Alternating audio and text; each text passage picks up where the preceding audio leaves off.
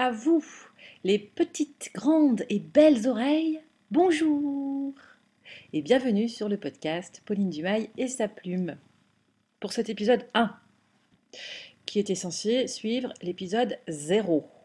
L'épisode 0 dans lequel euh, j'expliquais un petit peu la, genèse de ce podcast, pourquoi j'en étais arrivée là. Épisode 0 qui n'a pas été publié puisque j'avais décidé d'utiliser un morceau de musique qui m'avait tapé dans l'oreille, si j'ose dire. Et, donc j'avais habillé mon podcast de cette musique, j'y ai passé des heures, je l'ai bichonné, je l'ai monté, remonté, démonté. Et j'avais pas prévu que ça serait aussi compliqué pour avoir les droits musicaux. J'ai contacté l'artiste, j'ai eu un très beau contact avec elle. Mais alors ensuite, le producteur, la SACEM, et je vous en passe. Euh, je ne sais pas si vous connaissez les douze travaux d'Astérix et l'épreuve euh, du laisser-passer à 37, mais c'est pire. C'est pire. Bref, donc voici l'épisode 1 sans musique, qui sera suivi un jour peut-être de l'épisode 0. Épisode 1 qui s'intitule À partir de quel moment la création artistique? Du statut de hobby à celui de travail Et pour réaliser ce travail, justement, je suis allée à la rencontre de différentes personnalités du monde de l'art. D'abord, j'ai interviewé Alexandre Gourita, qui est le directeur de la Biennale de Paris. Puis j'ai eu un échange avec euh, Fred Kleinberg, qui est artiste peintre. Et euh, Alexandre et Fred sont tous les deux des artistes de métier. Et puis j'ai interviewé Francis Lagnaume, qui est peintre également, mais qui exerce une autre profession euh, à côté, pour vivre donc financièrement. Et Henri Kaufmann, qui est l'homme qui m'a édité Henri est passionné d'art, il est collectionneur, euh, il est lui-même artiste. Et même se dit que artiste avec un petit a, moi je dis que c'est un artiste avec un grand A. Et c'est un retraité hyper actif euh, dans la promotion justement des artistes en tout genre. Écrivain, peintre, plasticien, et euh, plus l'on trouve, plus il est heureux. Donc euh, ces quatre personnalités ben, se sont toutes prêtées au jeu avec intérêt et messieurs, donc Alexandre, Fred, Francis et Henri, si vous, m'écoutez, je vous remercie chaleureusement pour ces partages pleins de passion et ce temps que vous m'avez offert. Et ces bons moments. Alors juste une petite précision, à l'époque où j'ai réalisé ce travail, en vérité, c'était avant l'épisode 0 et avant que je ne me projette dans cette logique de podcast et d'enregistrement audio. Donc ce travail était prévu à la base pour être uniquement dédié à un billet sur mon blog. Donc j'ai interviewé ces quatre personnalités que je viens de vous citer, mais je ne les ai pas enregistrées malheureusement. Ou si j'ai enregistré euh, Alexandre, mais l'enregistrement est, pas très bon, la qualité de l'audio est pas très bonne. Donc euh, c'est moi qui vais parler, mais pour les prochains, euh, on va essayer de s'améliorer.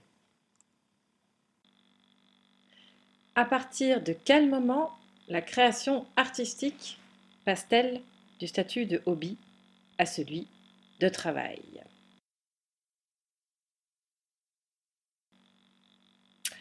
Bon, selon le vieil adage tout travail mérite salaire, on va rentrer dans le vif du sujet tout de suite. Est-ce que la notion de pratique artistique comme travail est corrélée au versement d'un salaire? Et ce salaire correspond-il forcément à une rémunération financière? Et est-ce du coup, est-ce qu'une activité artistique non rémunérée peut être considérée comme un travail? Hmm. L'art et la joie des hommes libres. Il élève au-dessus de soi-même. Il est l'expression transcendée de la sensibilité humaine. Et cette joie peut être considérée comme un salaire. Oui, l'artiste trouve assurément une forme de salaire dans le sentiment d'accomplissement intime, lorsqu'il sent que le dernier mot, la dernière note, le dernier coup de pinceau viennent d'être déposés et que l'œuvre est juste et parfaite par rapport à ce qu'il est lui ou elle à ce moment précis. un sentiment de dépassement de soi, une quête mue par sa sensibilité, mais aussi par le sens et la direction qu'il souhaite donner à son œuvre, qui parfois s'inscrit dans un contexte collectif, historique, sociétal. Jingle.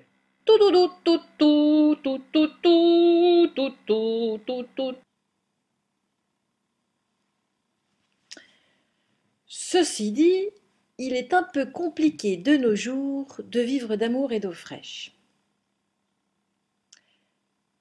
Alexandre Gourita, donc, pense qu'une pratique artistique doit trouver son économie si elle veut être pérenne. Et en même temps, il ne se situe pas dans la logique académique et classique du marché de l'art tel que nous la connaissons. Pour lui, l'économie de l'art ne se limite pas au marché, et le marché n'est pas un facteur légitimant les artistes vivants. Est-ce vous me suivez Ça mérite d'être creusé. Hein. Je vous conseille d'aller voir le site de la Biennale de Paris et, de regarder, il y a des réflexions vraiment intéressantes sur l'art en tout cas, pour vous la faire euh, en condensé, euh, Alexandre a contribué à créer le FOMEA, qui est le Forum mondial des économies de l'art, en réponse au monopole et à l'emprise du marché de l'art sur les artistes et sur l'art. Jingle. Bon, je vous en fais grâce. Hein. Trouver son modèle économique en tant qu'artiste pour subsister, donc. Hum. Vaste sujet. J'en sais quelque chose. Pourtant, plusieurs artistes n'ont jamais vécu de leur art et ont laissé des œuvres monumentales à la postérité. Est-ce que vous pensez à qui je pense? Je vous rappelle que je suis valdoisienne. Van Gogh. Il n'a pas vendu une seule toile de son vivant. Et pourtant, dans sa correspondance avec son frère Théo, que j'ai lu avec euh, gourmandise, il parle de son art comme d'un travail, et il en parle de manière très récurrente, souvent. Bon. Et maintenant, si on voyait la question à l'envers, de l'autre côté du miroir, c'est-à-dire que une rémunération, ok, mais est-ce que l'existence d'un contrat, d'un cadre, d'une commande, qui donc permettrait de faire vivre l'artiste, ne risque-t-elle pas de porter atteinte à la créativité de ce dit artiste, en le privant d'une certaine forme de liberté. Hmm. Voici quelques lignes que j'ai écrites euh, cet été, oui c'est ça, l'été de 2019, en lien avec cette sacro-sainte liberté. C'était un jour où j'ai écrit un billet que j'ai intitulé Un parfum de libellule. Un jour où j'avais envie de créer un parfum et où une petite promenade au bord de la rivière qui coule derrière chez moi, pour chercher l'inspiration, m'a offert un spectacle bleu électrique et orange, couleur complémentaire, et ô combien magnifique, un mélange de libellules et de papillons, un spectacle somptueux et onirique. La création, lorsqu'elle jaillit, est dénuée d'objectifs. Elle ne se matérialise dans sa plus pure expression que lorsqu'elle fait écho à un appel intérieur. C'est là qu'elle trouve sa beauté et sa quintessence. Elle peut être inspirée par une idée, un projet, une personne, une vibration. Mais si elle est mue par l'objectif de répondre à une commande, de plaire à quelqu'un, alors elle devient prisonnière d'un cadre qui la fait passer du statut d'art à celui d'artisanat.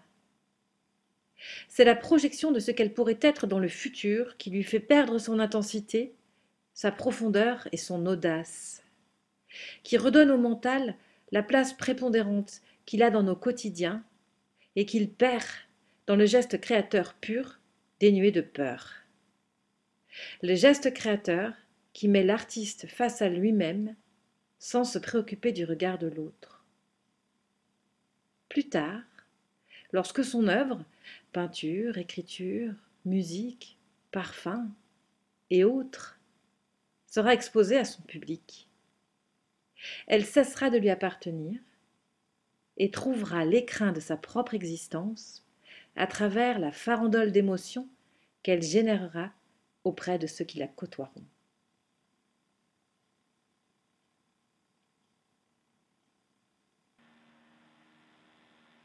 Jingle À la lumière de mes discussions avec mes interlocuteurs, je me suis rendu compte que mes propos méritaient d'être nuancés et que la rémunération d'un travail artistique par un donneur d'ordre ne venait pas forcément priver l'artiste de liberté, et qu'elle pouvait même parfois conduire à l'effet inverse.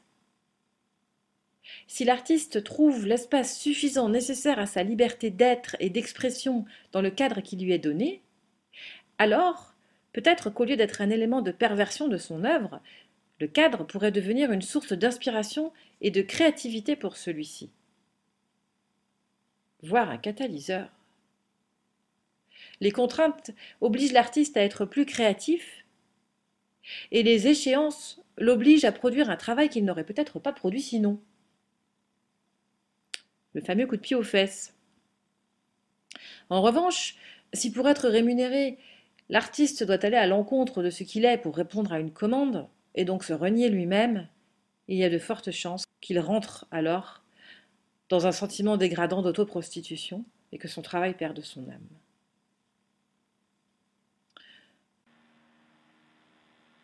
Jingle Est-ce que du coup le hobby ne serait pas une alternative qui permettrait à l'artiste de conserver sa liberté euh, tout en trouvant un moyen pour vivre Autre. Voici la définition que le Larousse donne du hobby. Passe-temps favori servant de dérivatif aux occupations habituelles. Un petit pas de côté, quoi. Une possibilité de s'échapper en dehors du travail quotidien pour se laisser aller aux gestes créatifs dans un espace de liberté absolue. Peut-être une alternative qui mettrait la création artistique à la portée de tous. Pour ceux que j'ai interrogés et qui ont fait de leur pratique artistique un métier, entre autres Alexandre et Fred, la perception qu'ils ont du concept de hobby est assez négative. Quelque chose qui cristallise une forme d'ennui dans sa vie. On a un hobby quand on fait un métier qui ne nous plaît pas, quand, quand on s'est résigné. Mais est-ce qu'on ne pourrait pas exercer un métier qu'on aime qui ne soit pas forcément très créatif et en même temps euh, être créatif et laisser libre cours à cette créativité euh, à ses heures perdues? Ah, heures perdues. C'est peut-être là que réside la frontière entre hobby et travail dans la pratique artistique. Non pas dans le travail comme source de rémunération, pas uniquement en tout cas, mais dans le travail comme investissement corps et âme dans la tâche que l'artiste accomplit, qui le fait passer d'une pratique superficielle à une pratique plus profonde, plus technique, plus aboutie, et qui s'inscrit dans une démarche sur du long terme. Prenons l'exemple de la peinture et de Francis Laliome, qui peint depuis plusieurs décennies. Celui-ci me disait que sa pratique avait évolué et que d'un état expérientiel de découverte des couleurs et de leur superposition, il en était arrivé aujourd'hui à un travail de minutie, où il travaille, et c'est bien le mot qu'il a employé, où il travaille ses tableaux par couches de trois couleurs, et peut passer plusieurs mois sur un tableau. C'est peut-être là que réside la transition, dans cette pratique incessante qui pousse l'artiste au train comme une nécessité, un appel intérieur, quelque chose qu'il porte en lui et qu'il accompagne dans la durée, avec des périodes de creux et de plat. Francis n'est pas rémunéré, ou très peu, pour son travail d'artiste. Il exerce un autre métier à côté. Et pourtant, c'est bel et bien un travail qu'il produit, acharné, dans son appartement transformé en atelier, entouré de ses 170 toiles. Derrière toute grande œuvre, il y a, dans la partie cachée de l'iceberg, un travail profond et inscrit dans la durée. Jingle Et pour illustrer cela, j'ai choisi une citation superbe de Michel Rodniska fils, citant Edmond Rodniska père, tous les deux parfumeurs. Alignez 25 ou 30 noms sur une page se concentrer quelques minutes sur cette liste. Commencer à mettre des chiffres en regard des noms, d'abord les plus évidents, puis progressivement compléter les blancs en 20 minutes, en sachant d'avance que ça tiendra debout, que tous ces matériaux vont sagement se plier à la discipline qu'on a voulu, que chacun va se porter au poste qu'on lui a prescrit, que telles fusions vont s'opérer, que tel cri va être poussé à tel moment, que tel horizon nouveau va se découvrir, que les choses enfin vont se passer comme on l'a décidé. Cela, oui, c'est un plaisir rare. Rare, parce que c'est vingt minutes. On a mis quarante ans à les préparer. Jingle. Et oui, le travail finit par offrir une forme de liberté créatrice. Une fois que tu sais que tu as travaillé pour apprendre, que tu as intégré, tu peux t'affranchir de tous ces savoirs pour aller vers une forme de connaissance de l'intérieur. Tu peux t'affranchir pour voyager les mains libres, me disait Fred.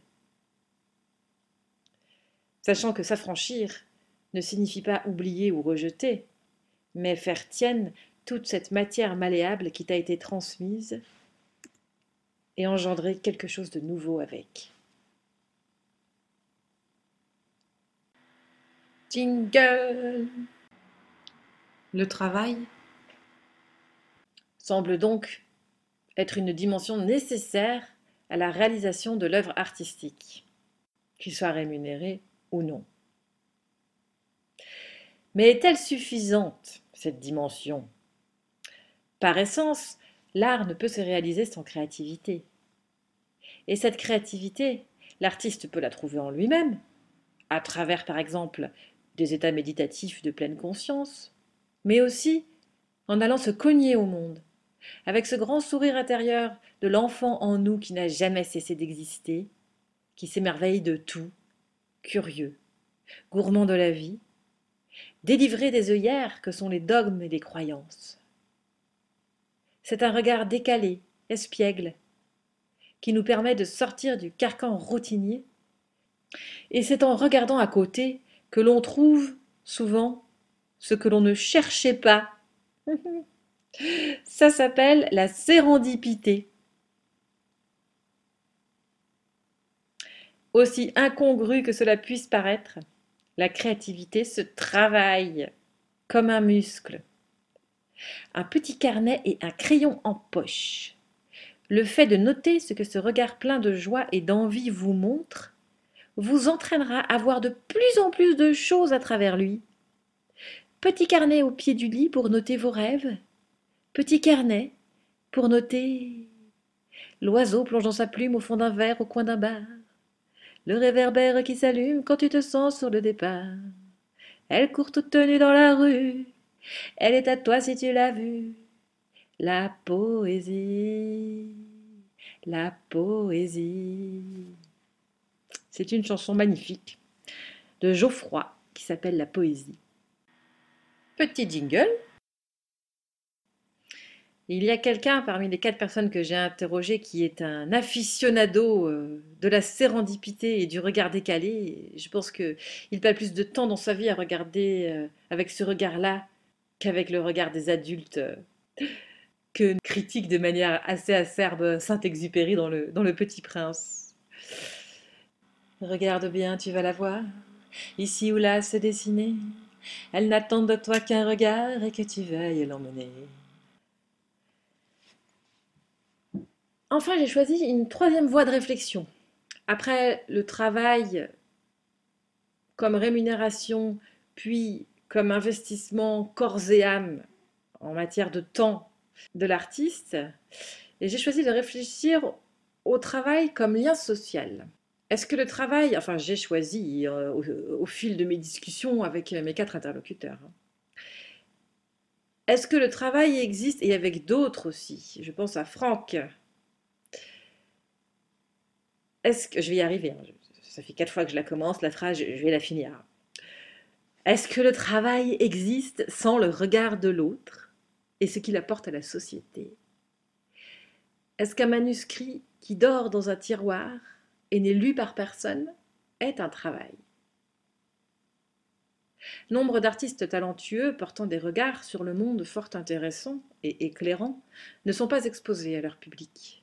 Parfois ils le sont bien plus tard post-mortem. Parfois jamais. Non reconnaissance du public. Cela arrive par exemple, cela peut arriver en tout cas, lorsqu'un artiste est trop en avance sur son temps. Peur que son œuvre lui échappe Peut-être non reconnaissance de l'artiste par lui-même.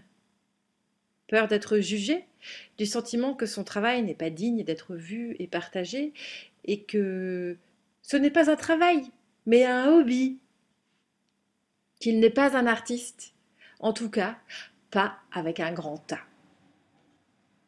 Henri en côtoie beaucoup dit comme ça, et il s'emploie à leur faire prendre conscience de la valeur de leur travail et de l'importance de cette vision qu'ils apportent au monde. Et c'est peut-être encore plus vrai pour nous les femmes. Problème de confiance en nous Ou problème de cette société dans laquelle nous vivons, qui dans l'art comme dans le reste ne laisse pas au féminin la place qu'il devrait avoir pour permettre un monde plus juste et harmonieux. Et c'est à deux femmes que je pense en vous disant cela, deux écrivains célèbres, qui semblent avoir eu plus de mal que leurs homologues masculins à trouver leur place auprès du public. Georges Sand, dont le vrai nom était Aurore Dupin de Franqueuil, et qui a décidé de masquer son identité pour avoir plus de chances d'être publié. Si je devais choisir un écrivain, ça serait elle. Consuelo m'a marqué euh, au plus profond de mon âme. L'autre écrivaine à laquelle je pense, c'est Colette, dont de nombreux manuscrits ont été publiés sous le nom de son mari, Willy. C'était pourtant bien elle qui les avait écrits. Et puis quelques chiffres aussi. 12. 12 sur 114. Ça vous parle? Vous savez ce que c'est? C'est le nombre de femmes écrivains, écrivaines, qui ont été récompensées par le prix Goncourt. 10%, quoi. Est-ce que, mesdames, nous aurions moins de talent que les hommes en littérature? Et puis plus généralement dans tout ce qui touche à la question artistique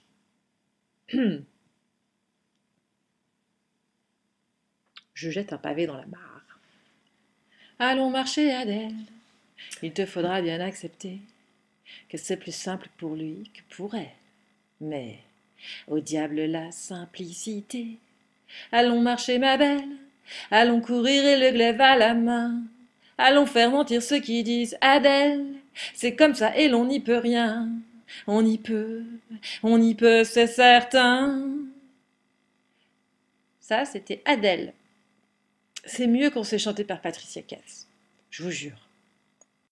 En conclusion de cette euh, réflexion sur le travail, euh, sur la création artistique comme travail ou comme hobby, je dirais que nous sommes les artistes de nos vies. La créativité est une alchimie entre ce que nous apprenons, ce que nous vivons et ce que nous sommes. Nous avons tous une graine d'artiste en nous. C'est une des dimensions qui fait de nous des humains et qui nous différencie du reste du règne vivant. Chacun ou chacune décidera de lui donner la place qui sera juste pour lui ou pour elle dans sa vie, de faire pousser cette graine ou pas, d'en faire un arbuste ou un arbre remarquable, en fonction du travail, de l'investissement personnel et conscient qu'il ou elle mettra dans cette graine, et inconscient aussi, et de l'amour et la reconnaissance qu'il ou elle se donnera à lui-même. Et tout cela avec joie, ardeur et liberté. Je me serais probablement arrêtée ici si j'avais publié ce travail euh, dans la foulée de sa production. Mais avec du recul et en le relisant, euh, je vois soudain mon écran se transformer en miroir implacable et me dire Ma chère Pauline, Tu n'es pas la plus belle en ce royaume. Non pas parce qu'il y a une certaine Blanche-Neige plus belle que toi, mais parce que tu es la plus vilaine. Mes joues s'empourprent un peu. Un petit rictus euh, sarcastique euh, d'autodérision, les dents un petit peu serrées, la mâchoire un petit peu crispée. Et un sentiment schizophrène de m'être trahi moi-même, qui me donne envie de me donner une petite tape derrière la tête. Moi qui passe mon temps à revendiquer la place du féminin dans notre société dans notre monde, y compris dans ce billet, comment ai-je pu accomplir ce travail en ne donnant la parole qu'à des voix masculines? Mesdames, réparons cet outrage, s'il vous plaît. À partir de quel moment la création artistique passe-t-elle du statut de hobby à celui de travail? La parole circule.